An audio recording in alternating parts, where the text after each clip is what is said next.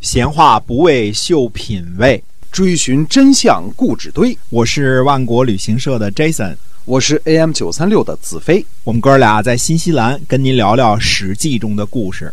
各位亲爱的听友，大家好，欢迎收听我们的节目。我们是跟您讲《史记》中的故事。那同时呢，也感谢您一直以来对我们的支持啊。咱们今天呢，继续的书接上文。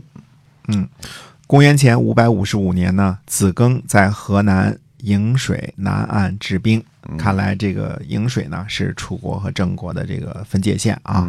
呃，这个治兵呢就是整训军队啊，整训行伍。那么这时候呢，郑国的呃子乔、呃伯友和子张呢率兵服侍郑简公，在跟随郑呃跟随晋国呢讨伐齐国呢。呃，子孔、子展和子西呢留守。子展呢和子西呢知道子孔的阴谋，所以呢加强守备，入城坚守。子孔呢就没有机会去和楚国人呢呃勾结会合。呃，楚国军队呢讨伐郑国，到达了榆林。呃，楚国的右翼部队呢在上级修建城池之后呢，渡过了颍水，到达了沾然。沾然水呢，今天称作索河。位于河南荥阳中部啊，呃，沾然是沾然之水的意思啊。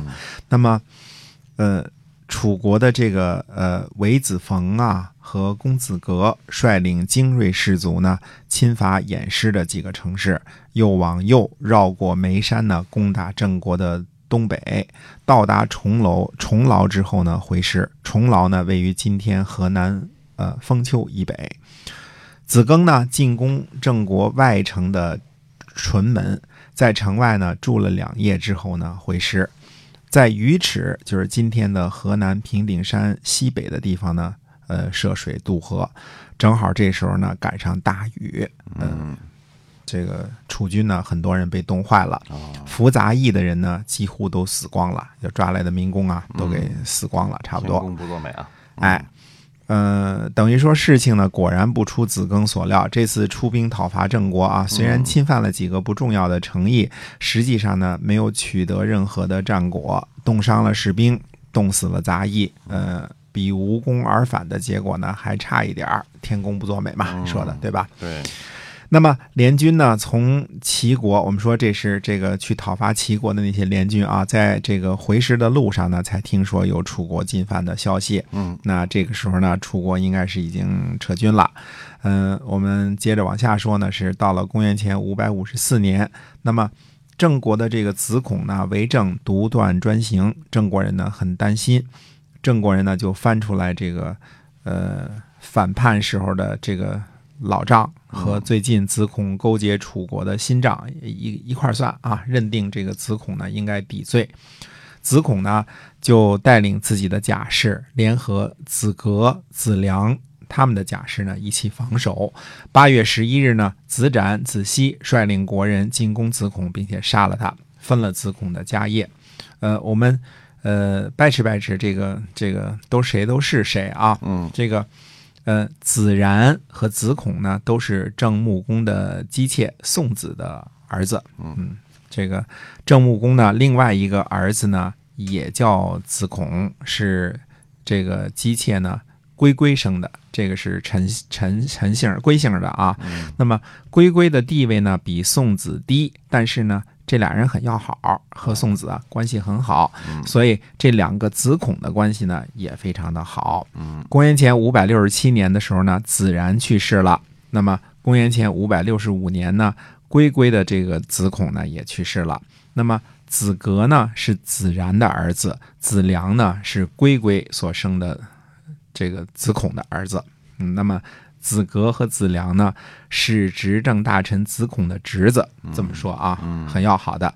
这三家呢，就像一家一样，都是由子孔来掌握，所以三家呢也一起遭难了。子孔被杀之后呢，子格和子良逃跑去了楚国。嗯，后来子格呢，呃，官至楚国的右尹。所以你看楚国啊，还经常是任用什么，呃，前边我们说过子反，子反就是宋国的公子，对吧？他也不是纯粹立这个使用自己的血脉，这这个别国投奔的这个贤公子，他也是，哎，他也是用的。嗯，呃，子格呢，后来官至右尹，这个后来要到，呃，差不多到楚灵王那个时候我们再说啊，还有这个人的事儿，也就是说。公元前五百五十四年呢，郑国呢诛杀了子孔之后呢，子产被立为卿士啊。子产也就是从这个时候开始呢，正式登上了郑国的政坛啊。那么子展成为郑国的执政大臣。现在子产呢，在郑国应该是位列第四，差不多第四位的卿士这个样子啊。那么。郑国呢，呃，原来的这个怎么说？子嗣、子国、子耳、子孔啊，这个算是，呃，特别是子孔，都是稍微偏向心里都是偏向楚国的情势。但是除了子孔之外呢，其他的这三位都被盗贼杀死了，对吧？这次呢，子孔被杀，等于说郑国亲楚派的势力呢，呃，几乎全部被扫清了。从这时候起呢，郑国才是一心一意的、上下一心的紧跟呃霸主大人晋国霸主大人闹革命了，对吧？哎，等于是子展是老一辈儿的，对吧？剩下的什么呃，这个现在的什么子西呀和这个这个子产呢，这都是后一辈的了，对吧？那么上一辈的子孔呢被杀了，就剩下子展还是老一辈的，现在做执政大臣。啊，那现在的话呢，呃，年轻的一辈当中呢，像子格呀，这个子良呢，又跑去了楚国了，哎，所以郑国国内呢，现在就是很倾向性的倒向了晋国了，嗯，就没有人，没有人这个没有势力再亲近楚国了，是吧？对的，对的，没有亲楚的这个势力。实际上，这个我们说郑国的关系呢，一直是相对来说，从很早的时候，从这个郑文公啊、郑穆公那个时候，都是比较亲楚的。嗯，呃，就从齐桓公那个时候，就不向北边的诸侯靠拢啊。从那个时候就就这德行，就是亲楚的方面是这个势力是非常的强的。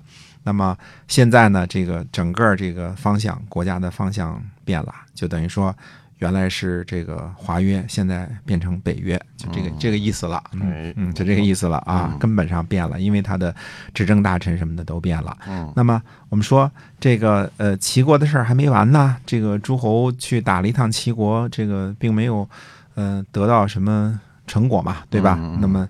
呃，这个齐国的事儿是不是还会继续呢？那么下回跟大家接着说。好的，今天我们的史记中的故事呢，就先跟您讲到这儿。感谢您的收听，我们在下期再会。再会。